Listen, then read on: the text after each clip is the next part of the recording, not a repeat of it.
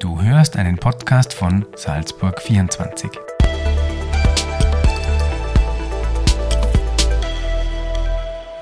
Liebe Salzburg 24 User, willkommen zu einem weiteren Podcast. Heute wollen wir die psychischen Auswirkungen der Corona-Pandemie zum Thema machen. Die Pandemie ging an uns allen ja sicherlich nicht spurlos vorbei. Wie sich dieser globale Ausnahmezustand auf die Menschen auswirkt, darüber wollen wir heute mit dem Salzburger Psychotherapeuten und Ökonomen Friedrich Faltner sprechen. Herr Faltner, vielen Dank für den Besuch bei uns in der Redaktion. Danke für die Einladung. Sehr gerne. Herr Faltner, vielleicht können Sie eingangs für uns ein bisschen die Pandemie einordnen. Äh, seit etwa 13 Monaten befinden wir uns in einer Pandemie. Was macht ein solches Dauerschockerlebnis mit einer Bevölkerung, die kaum Krisen kennt? Aus meiner Sicht sind es drei Elemente, die, die die Pandemie so besonders machen. Das eine, die Plötzlichkeit. Also wir haben innerhalb von, von zwei Wochen einen Lockdown vor einem Jahr gehabt darauf wieder weitere folgende. Also die Plötzlichkeit und auch die, die Allumfassenheit. Das heißt, es sind alle Bereiche des Lebens betroffen, persönliche, private Bereiche des Einzelnen und auch die Systeme unserer Gesellschaft, also Politik, Ökonomie, Gesundheit natürlich, aber auch die, die psychosoziale Seite. Und was das auslöst, ist eine große Unsicherheit. Üblicherweise finden wir für Probleme relativ schnell Lösungen. Und für die Pandemie gibt es keine Lösung auf Knopfdruck, äh, sondern wir müssen mit dieser Ungewissheit auskommen. Und vielleicht der letzte Punkt ist, dass üblicherweise gibt es ja viele Experten, die zu allen Themen etwas, etwas sagen, von der Ökonomie über die Medizin, über, über die Epidemiologen. Und es stellt sich heraus, dass auch die Experten ratlos sind, weil die Komplexität der Situation so groß ist. Es gibt so viele unterschiedliche Aspekte, das Ökonomische, die Gesundheit, auch die, die Art von, von Gruppendynamik in einer mhm. Gesellschaft. Und es gibt wenig Erklärungsmodelle. Und das ist auch etwas, was die Menschen unter Stress setzt. Sie brauchen einfache Erklärungen, die gibt es gerade nicht. Mhm. Ähm die, wenn wir uns jetzt äh, der persönlichen Ebene da ein bisschen annähern, äh, wie wirkt sich denn die Pandemie auf den Menschen an sich aus? Ähm, wie beeinflusst sie ihre Art zu denken, zu fühlen und auch zu handeln? Also ein, zentraler, ein zentrales Element ist, dass wir ja soziale Wesen sind und diese Tatsache führt dazu, dass wir mit der Situation, wo wir Abstand halten müssen, Freunde, näheres Umfeld nicht so, so oft sehen können, das bedrückt und macht auch Angst, weil wir in Kontakt mit Menschen auch unsere Gefühle ausdrücken, unsere Sorgen ausdrücken können. Das ist in einem, in einem beträchtlichen Maß jetzt derzeit nicht möglich. Was es mit uns macht, ist, es engt auch unser Denken ein. Also wir reden über die Pandemie, die Medien reden über die Pandemie, wir reden mit den Nachbarn über die Pandemie, wir reden mit uns selbst über die Pandemie. Also die Gedanken sind sehr fokussiert auf, die, auf das Thema der Pandemie und die, die andere Seite ist, dass, dass wir zum Beispiel ganz wenig über die Zukunft nachdenken in der Situation. Also wir möchten nur, dass es vorbei ist, dass diese Situation endlich vorbei ist. Und bei den Gefühlen ist es so, dass Angst da ist. Angst, die vielleicht früher bei, den, bei vielen Menschen auch schon da war, die ist größer geworden. Und es ist auch zusehends Erbitterung da und Wut die steht, die steht dann meistens, ähm, die stellt sich vor die Angst. Also die Menschen, die jetzt wütend und erbittert sind, die sind in der Regel auch ängstlich. Man sieht es nur nicht so, so im Detail. Und was die Handlungsebene betrifft, wir ziehen uns zurück. Das ist ein, ein kleines Biedermeier, das jetzt ausbricht. Es ist ein Rückzug. Und also Initiativen setzen, äh, Neues schaffen, Neues kreieren, das ist ein ganz kleiner Teil der Menschen, der jetzt das macht. Die meisten haben sich in gewisser Weise zurückgezogen, auch vom Handeln. Mhm. Vielleicht können wir auf das noch ein bisschen genauer eingehen. Der Umgangston in der Gesellschaft scheint rauer geworden zu sein. Es sieht sich gewissermaßen eine Spaltung durch die Gesellschaft. Ähm, beide Seiten ähm, sparen da nicht mit Kritik und, und, und Ausdrücken, äh, Bezeichnungen gegenüber der anderen Seite. Ähm, ähm woher kommt das genau und was macht diese Aggression grundsätzlich? Oder wie kann man damit vielleicht als Gesellschaft sogar umgehen? Also eine mögliche Erklärung wäre, dass diese, diese Ohnmacht, auch diese Handlungsunfähigkeit, mhm. die, die wir alle fühlen, bis auf die Tatsache, dass wir, dass wir Masken tragen und Abstand halten, mhm. haben wir ja wenig Handlungsmöglichkeiten jetzt als Einzelne, also in, in dieser Hinsicht. Und das führt natürlich zu, zu, zusehends zu Wut und, und Ärger. Und der Ärger wird natürlich verstärkt durch, durch soziale Medien. Also vor, vor ungefähr 700 Jahren gab es schon mal die Pest in, in Europa. Mhm. Da sind von 75 Millionen Europäern, die es damals gab, ein Drittel gestorben daran. Die hatten keine Kommunikation unter sich. Wir, wir haben äh, die sozialen Medien, die, die Erbitterung, den Ärger, auch das Angefressensein auf, auf alle möglichen, also auf die Politik, auf, äh, auf Experten, auf die jeweils anderen, die andere Meinungen haben, das wird verstärkt, das ist wie ein Brandbeschleuniger. Mhm. Und wenn Sie Diskussionen in den sozialen Medien verfolgen, dann, dann gibt es ja nur mehr sehr konträre Meinungen. Mhm. Und der jeweils andere hat natürlich Unrecht.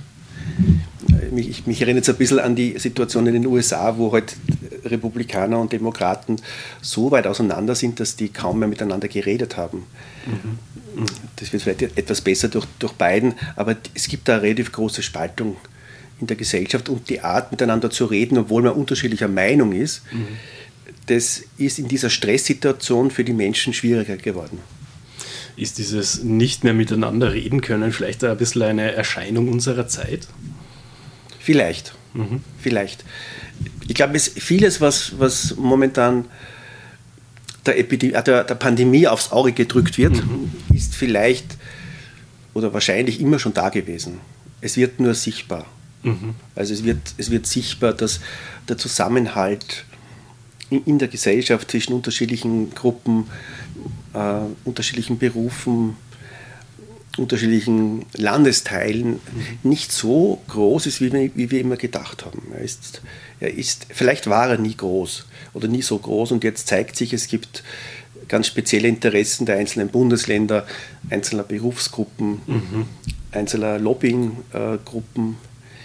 Also diese, diese, diese Unterschiedlichkeit, die kurz gemeinsam war, also die kurz zusammengegangen ist am Anfang, das ist jetzt nicht mehr nicht mehr eine Einheit, sondern jeder, also nicht alle, nicht jeder, aber sehr viele schauen, dass sie halt für ihre, für ihre Interessen Unterstützung finden. Mhm, mh. und, und ich, glaube, ich glaube auch, so wie Sie sagen, es, es ist wahrscheinlich so, dass, dass dieser Zusammenhalt vielleicht gar nicht so groß war, wie wir immer gedacht haben. Mhm. Könnte man diese Abgrenzung da vielleicht auch als Versuch ähm, äh, einer eigenen Identitätsfindung werten, wenn man sagt, die sind anders, wir sind so? Also ich kann mich natürlich mit, mit einem jemand, der ganz anders, anders ist, da kann ich mich in gewisser Weise selbst erfinden. Mhm. Also wenn ich sage, das ist, der ist ganz anders, dann, dann definiere ich mich ja selber. Zum Beispiel, ich weiß, warum was los ist und die anderen sind ahnungslos und wissen es nicht. Mhm. Also ein Beispiel wäre wär, wär diese große Menge an, an, an Weltverschwörungstheorien, die es einfach gerade gibt. Mhm. Und das hat ja auch den großen Vorteil, in einer ungewissen Situation habe ich eine einfache Erklärung. Erstens. Äh, zweitens, in dieser Erklärung gibt es immer einen, der verantwortlich ist, also einen Schuldigen. Ja. Und, und drittens, die anderen wissen es nicht, ich schon, ich bin schlauer. Und das ist natürlich eine, eine verführerische Mischung aus, aus Begründungen und Argumenten. Äh, deswegen ist es auch ganz, ganz schwierig, jemand von, von einer These wegzubringen, weil sie sehr mit Emotionen und Identifikation gefüllt ist. Das, mhm. das macht eine Diskussion schwierig bis manchmal gar nicht möglich. Mhm, mhm. Spannend. Ähm, wenn wir nochmal zurück zu dem Thema Angst kommen. Ähm, es gibt Berichte, dass sich die Angsterkrankungen in der Bevölkerung, ich glaube, äh, vervierfacht haben. Ähm, wie sind denn da Ihre Erfahrungen als Psychotherapeut? Also die Studien, zuletzt die von der Donau-Uni Krems, zeigen, dass es ungefähr eine Vervierfachung der Angsterkrankungen gibt und auch die, die, äh, die Erkrankungen an mit depressiven äh, Symptomen sind da ungefähr in dem Maße größer geworden. Und es gibt dazu noch Schlafstörungen, inzwischen auch, auch quer durch die Bevölkerungsgruppen. Also das, sind die, das ist die Studienseite, so von der persönlichen Erfahrung mit Patienten, aber auch so im Kollegenkreis, ist es so, dass natürlich die ökonomische Sorge und Angst ein, ein, ein hoher Belastungsfaktor ist. Auch die, ein, die, die Einschränkungen, die wir, die wir alle haben in, in unserem Umgang mit anderen Menschen, belasten manche Menschen stärker, manche weniger stark.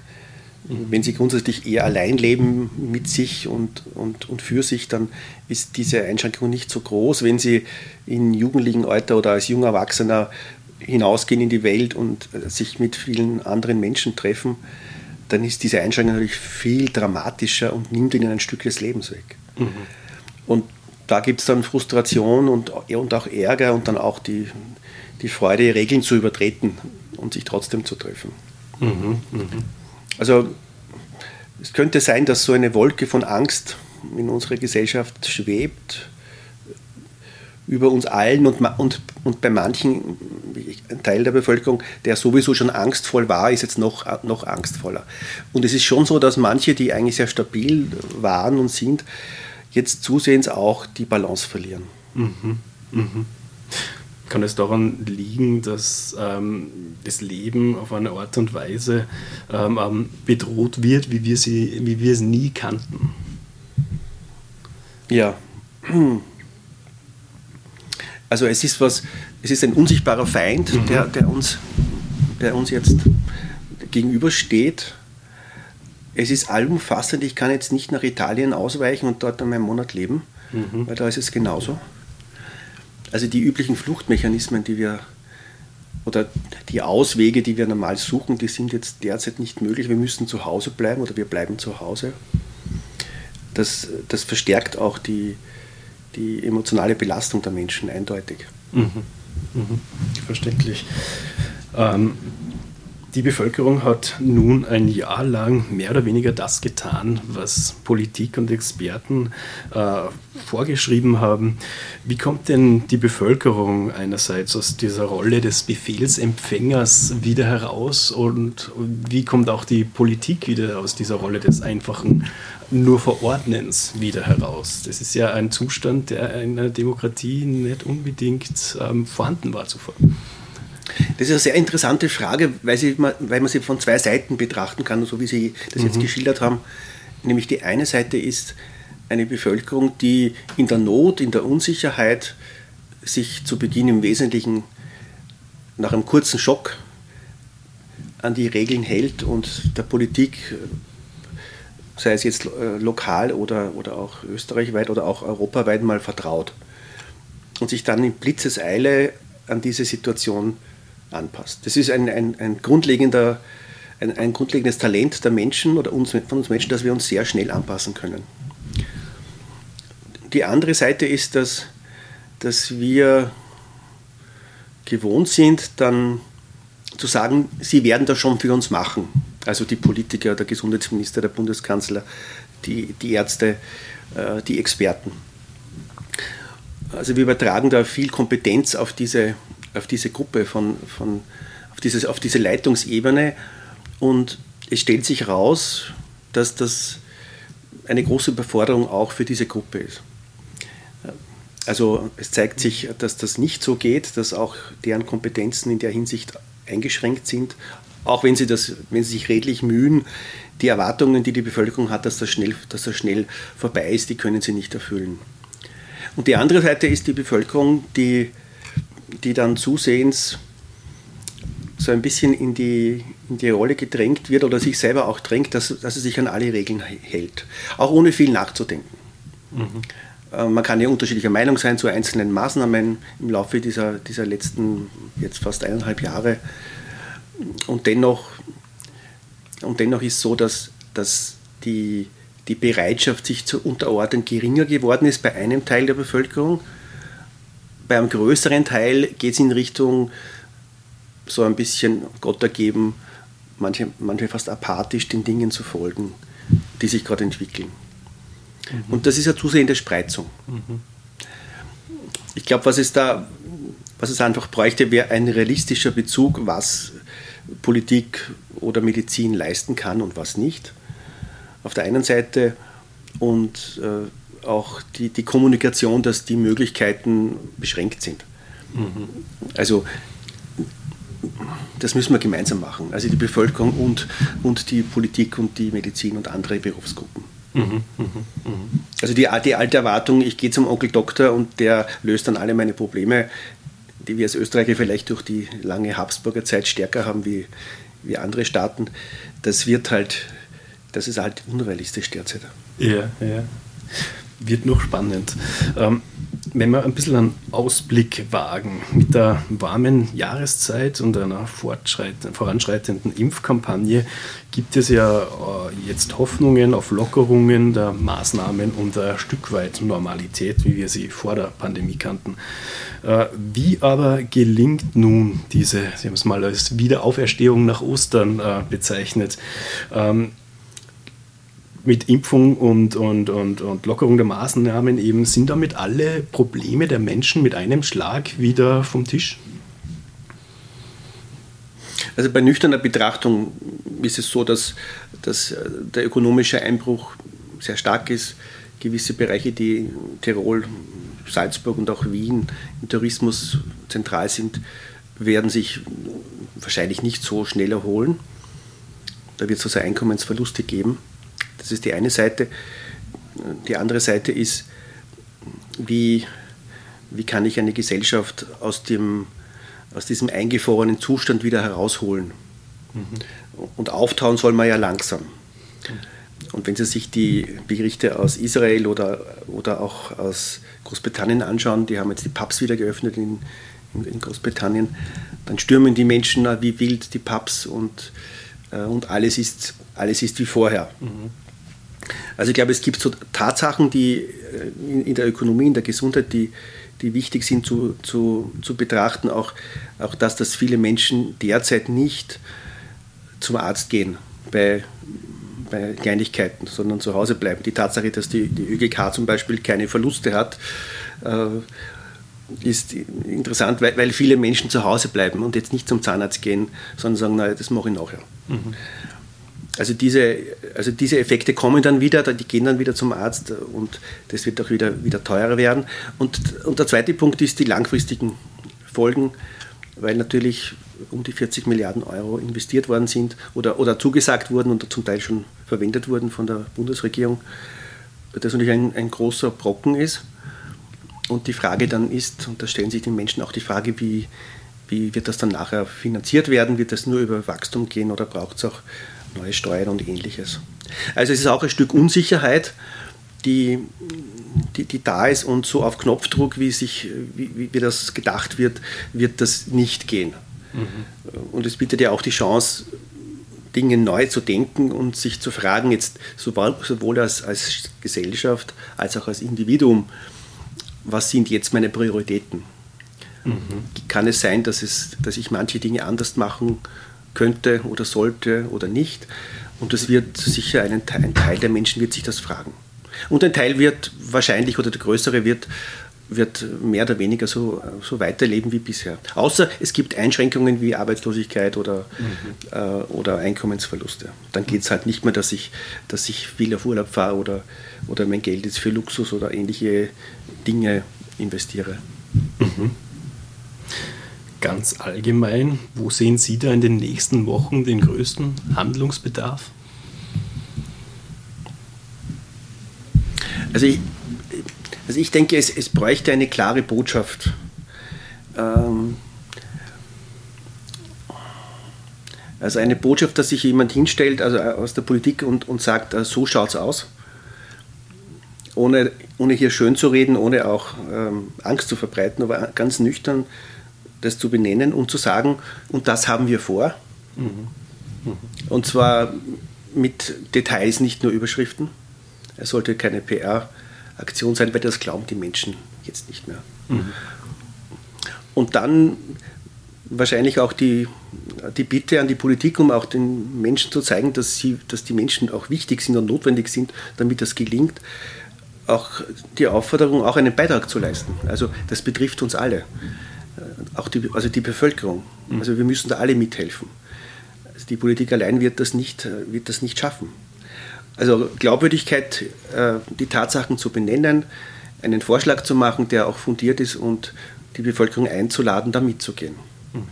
Das wäre aus meiner Sicht so ein Dreierschritt für die Zukunft. Also alle wieder in ein Boot bringen, sozusagen? Sie aufzufordern, ähm, also auch die Bevölkerung äh, in die Verantwortung zu nehmen in gewisser Weise. Mhm. Mhm. Ähm, noch abschließend, ähm, die Menschen wollen ja ganz gern wieder zurück zu einer Normalität, wie wir sie vor der äh, Pandemie kannten. Ist denn sowas aber überhaupt möglich ähm, und kann eine Pandemie sozusagen spurlos an den Menschen vorbeigehen? Also die, die, die Pandemie im 14. Jahrhundert äh, hatte zwei Folgen. Die, die eine Folge war, dass die, dass die Menschen das nur mal vergessen wollten, wie es vorbei war. Mhm.